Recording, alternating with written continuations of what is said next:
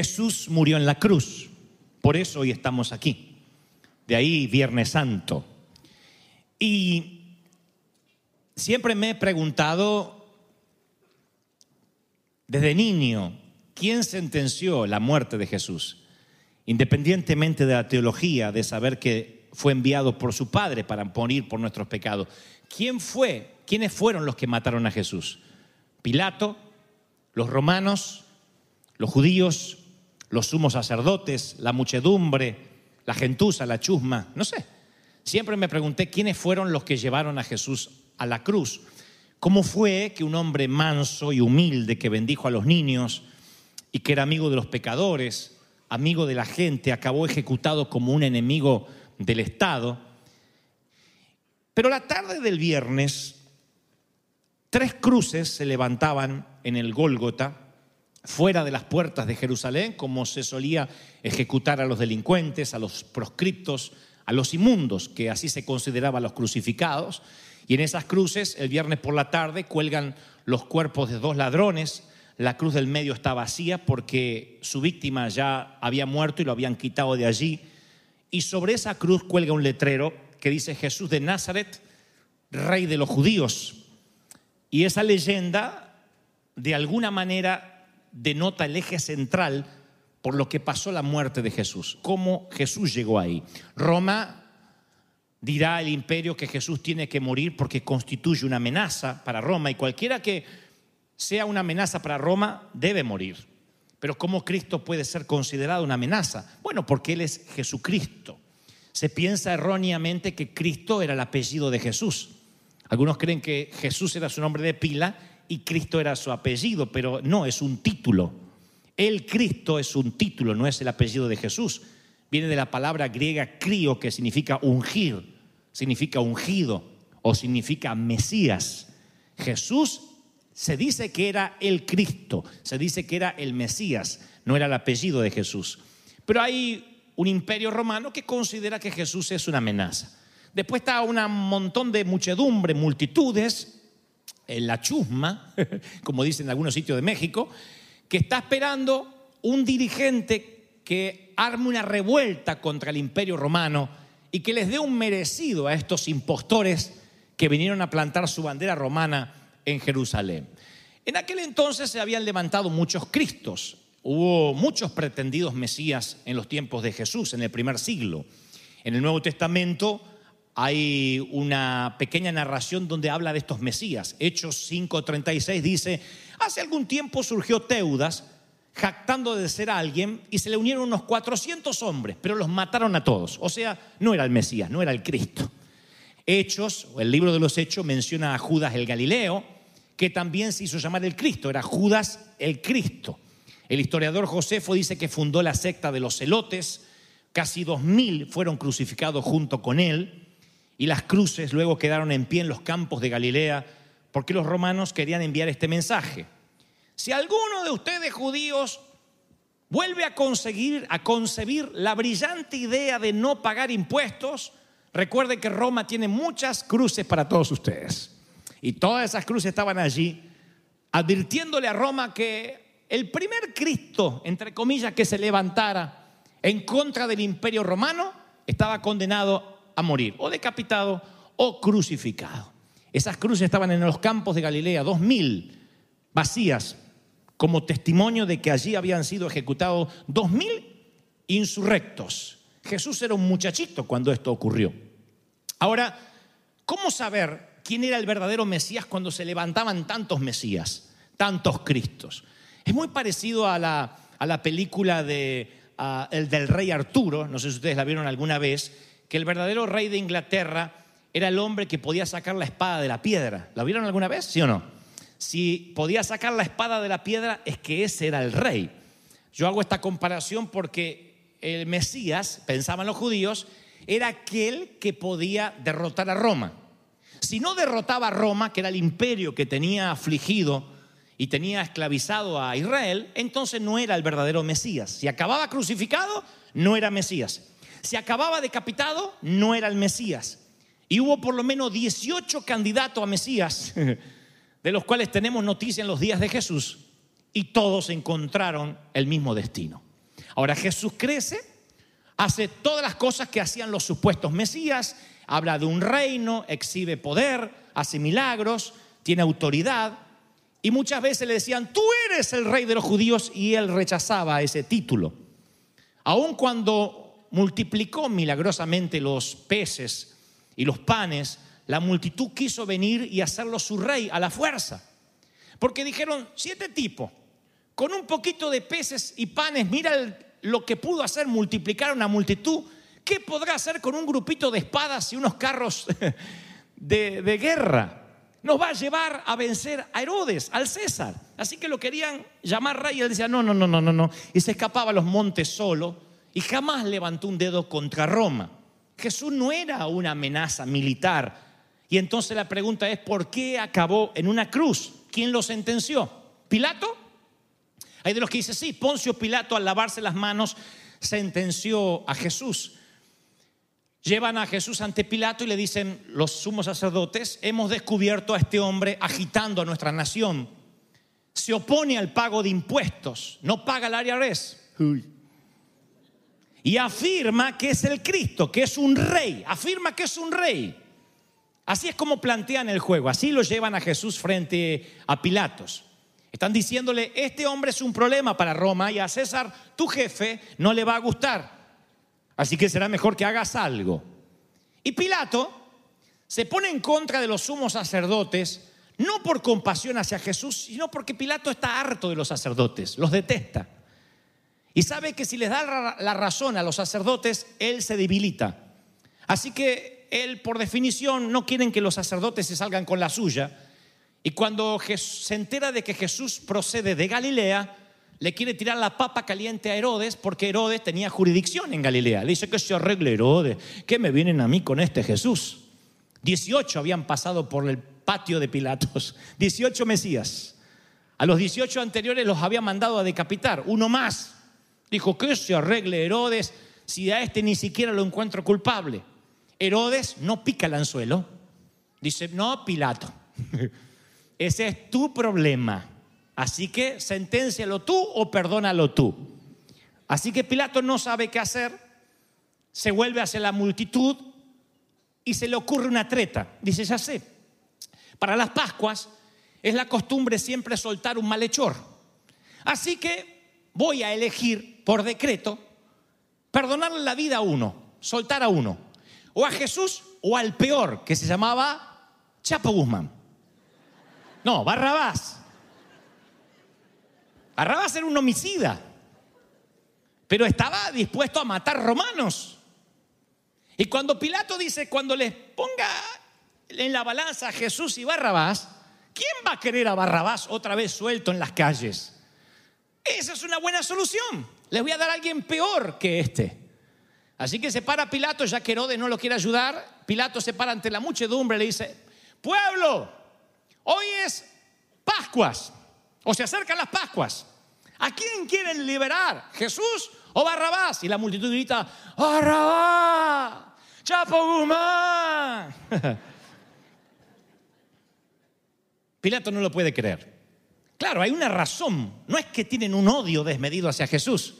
Es que Jesús no resultó ser el conquistador que le devuelva la libertad a Israel y vaya en contra de Roma.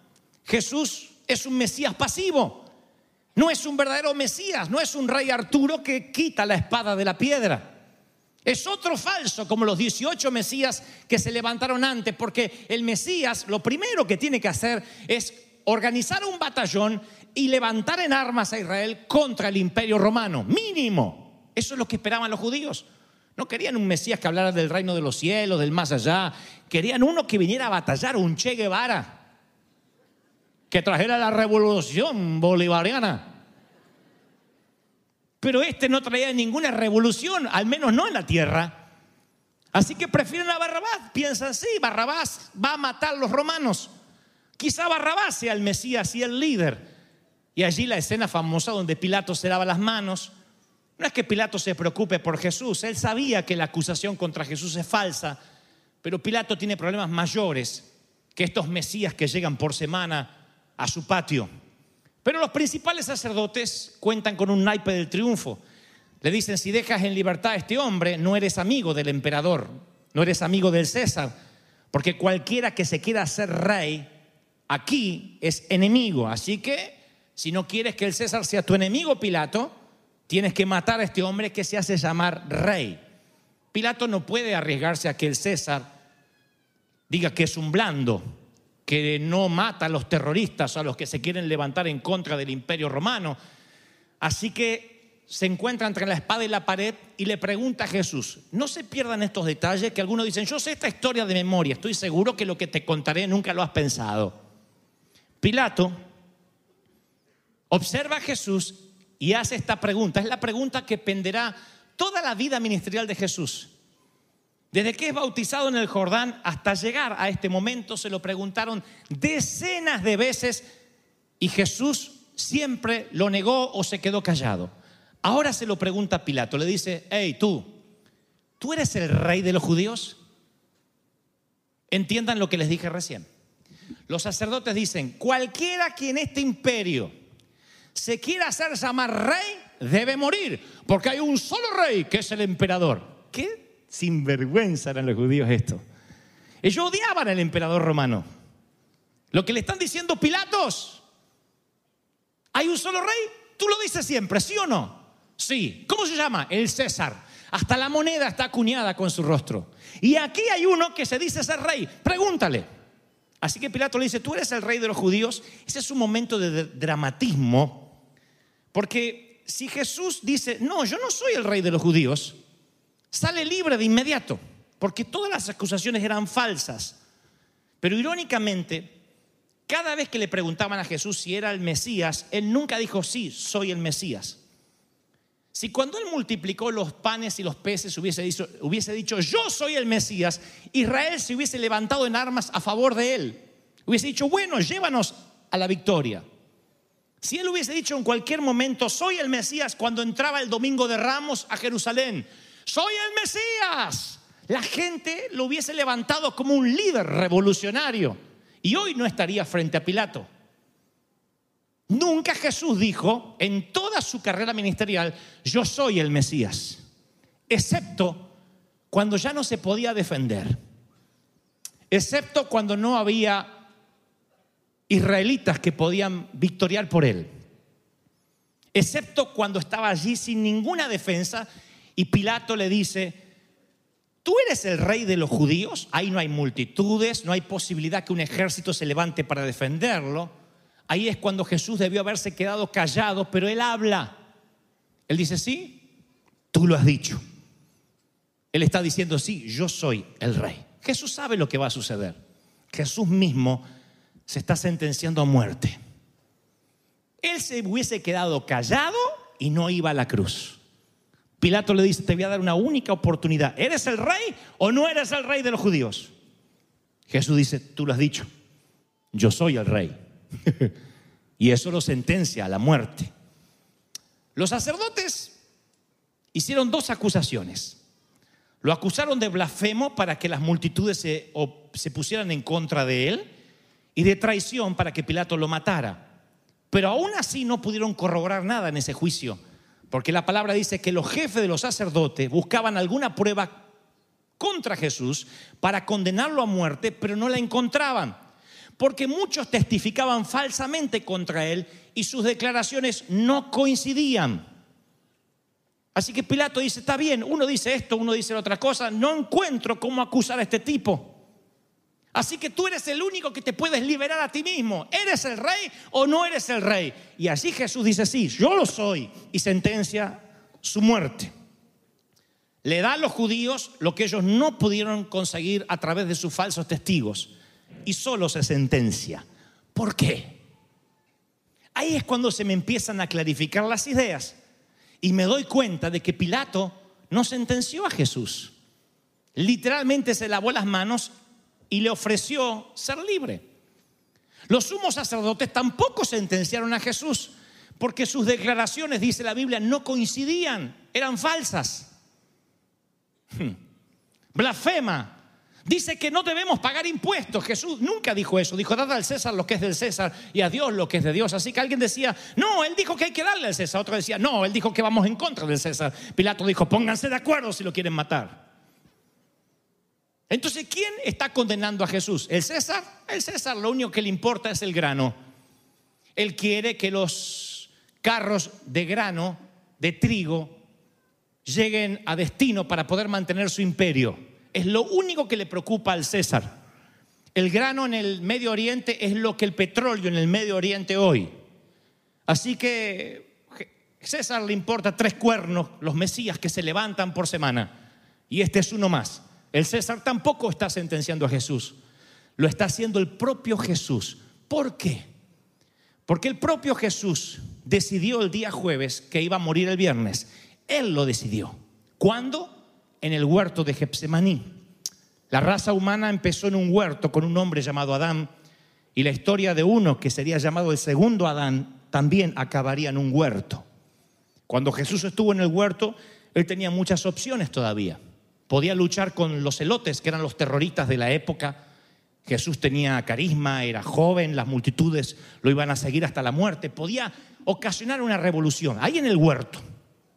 Podía retirarse con la gente que se llamaban los esenios, que eran los judíos que se ocultaban para que los romanos no le pusieran un pie encima, y ahí crear una comunidad diferente. Podía colaborar con los sumos sacerdotes, podía meterse dentro de las sinagogas y hacer una reforma tipo Lutero dentro de la iglesia católica. No la iglesia católica, pero dentro de la sinagoga. Lo que Lutero fue a la iglesia católica pudo ser Jesús a los judíos. ¿Podía Jesús hacer un trato con Pilato? Imagínense lo que hubiese sido el Hijo de Dios transformando el imperio romano desde dentro.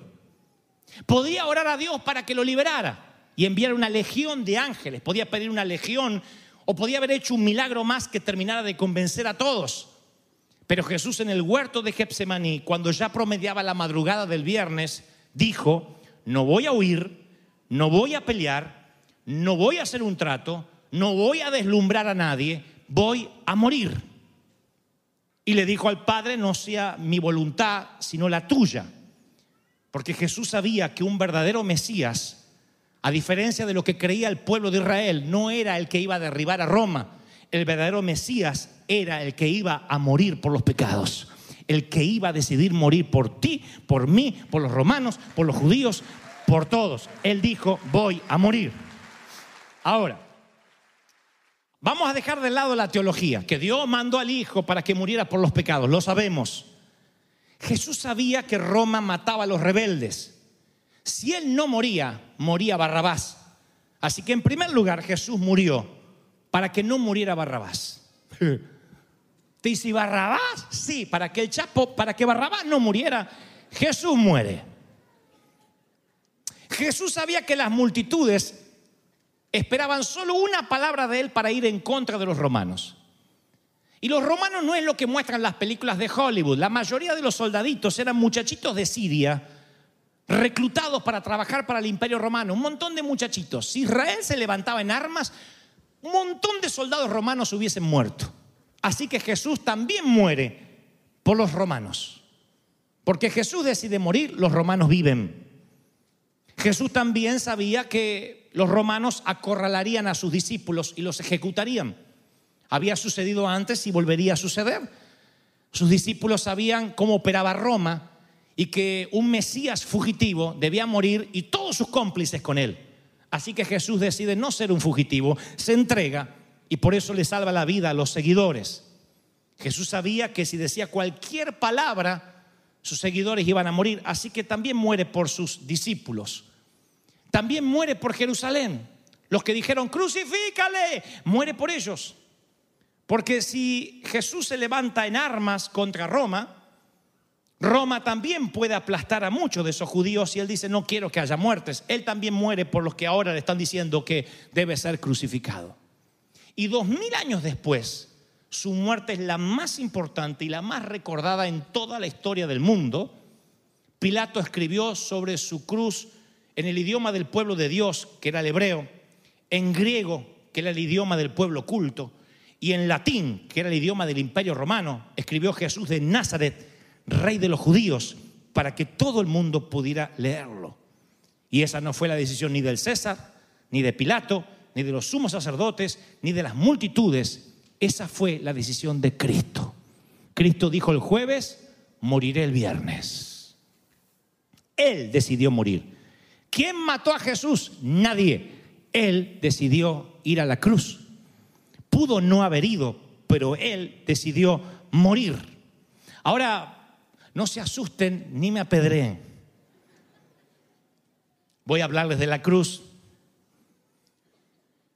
Este es el símbolo más ampliamente reconocido en todo el mundo hasta el día de hoy. Marca más tumbas, adorna más joyas que cualquier otro símbolo, está encima de todas las iglesias del mundo de distintos diseños. Hacer la señal de la cruz se conoce tanto en las basílicas, en las iglesias protestantes, en las católicas y hasta por los jugadores de béisbol. la señal de la cruz. Encontrar un logotipo se ha convertido en un gran negocio, pero ninguna corporación, ninguna marca jamás ha tenido el branding que tiene la cruz. Nada, nada ha sido tan difundido como la cruz. Es el método, piensen ustedes, más humillante que tenía Roma para matar a la gente. No piensen en esto como algo sagrado. Este es el método más humillante que tenía Roma para matar a alguien. Piensen ustedes si el icono fuera una silla eléctrica. Si el icono que tuviéramos nosotros hoy de recuerdo fuera un elemento de tortura, una guillotina. Imagínense que Roma pasara por la guillotina a los Mesías. Hoy yo tendría una guillotina en la mano. Uno dice, bueno, la cruz es sagrada. No, la cruz siempre fue un elemento de tortura terrible para los que se decían ser Mesías. Pero cuando Jesús dice, yo voy a morir el viernes, Él cambia este símbolo que era el poder del imperio romano y se convierte en el símbolo del amor de Dios. La cruz se ha transformado en un símbolo de esperanza, simplemente porque Jesús decide, yo voy a morir el viernes, por ti, por Dante por María, por José, por Ramón, por Pedro. Yo voy a morir y a partir de que yo muera en esta cruz, nunca jamás la cruz va a ser igual, ni la van a ver igual. Y a partir de que yo muera en la cruz el viernes, nunca jamás tu vida, ni la mía, ni el mundo entero va a ser igual, porque Cristo murió para darte vida eterna y para que esto sea un símbolo que jamás olvide. Alguien tiene que decirme, amén, aleluya. Ahora, Jesús dice, moriré el viernes. Y sube a la cruz. Y yo quiero que hoy viernes, 2017 años después de aquel viernes, quiero que vengas al monte, al cerro del Calvario, y podríamos recordar cualquier palabra de Cristo, cualquiera de sus frases, pero solo una hoy me vino a la memoria todo el día y fue, consumado es. Consumado es significa terminé lo que vine a hacer. Ahora sí soy el Mesías. Ahora sí el rey Arturo quita la espada de la piedra.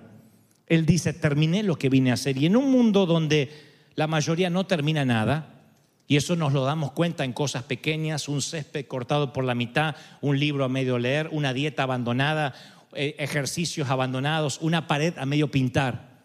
Jesús dice, no, yo sí voy a terminar lo que vine a hacer. Jesús no desistió. Él dijo, consumado es.